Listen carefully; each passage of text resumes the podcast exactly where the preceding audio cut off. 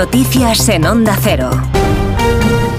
Buenos días. La vicepresidenta del Gobierno, María Jesús Montero, sostiene que no tiene conocimiento de que el juez señale a José Luis Ábalos como intermediario en la trama del caso Coldo, un extremo que figura en el auto judicial. Montero defiende que el juez no ha puesto en duda los contratos de la Administración, se distancia de la trama paralela y pone el foco en los supuestos contactos del Partido Popular con Coldo García, Congreso de los Diputados. Ignacio Jarillo.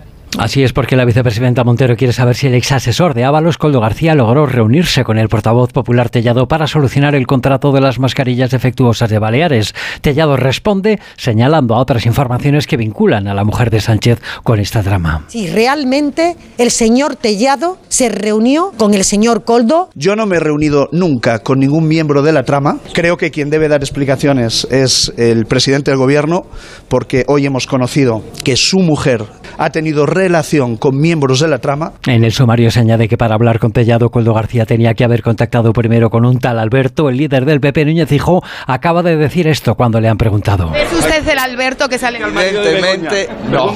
¿Qué Alberto puede ser? Pregúntele usted a la trama. Termina por fin el pleno en el Congreso.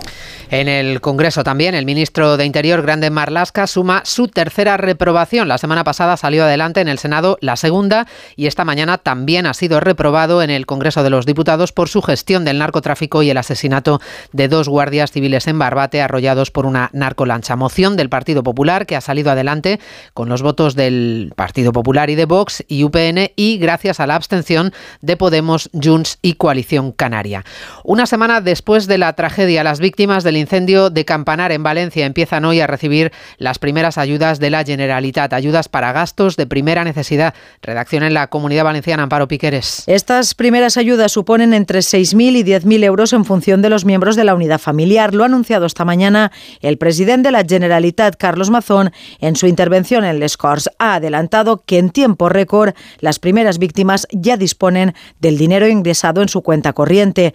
También se ha aprobado ayudas para hacer frente a los gastos de alquiler de viviendas que oscilarán entre los 1.000 y 1.500 euros al mes por una duración máxima de un año para propietarios de viviendas afectadas y de tres meses para inquilinos, mientras que los que quieran adquirir un nuevo inmueble no tendrán que pagar el impuesto de transmisiones patrimoniales. El presidente catalán garantiza que no habrá cortes en el suministro del agua de boca pese a la situación de sequía. Per Aragonés, en Radio 4 esta mañana, ha dicho que no habrá cortes en las casas pese a la emergencia. El agua de boca no estallará. El agua de boca no se cortará, no se cortará porque nosotros seguimos produciendo. La Agencia Catalana del Agua y Aguas Ter Llobregat seguirán produciendo agua proveniente de las desaladoras y la regeneración. Evidentemente, si continuamos en esta situación de faltas de lluvia, haremos todo lo posible que esté en nuestras manos, pero tendremos menos agua disponible.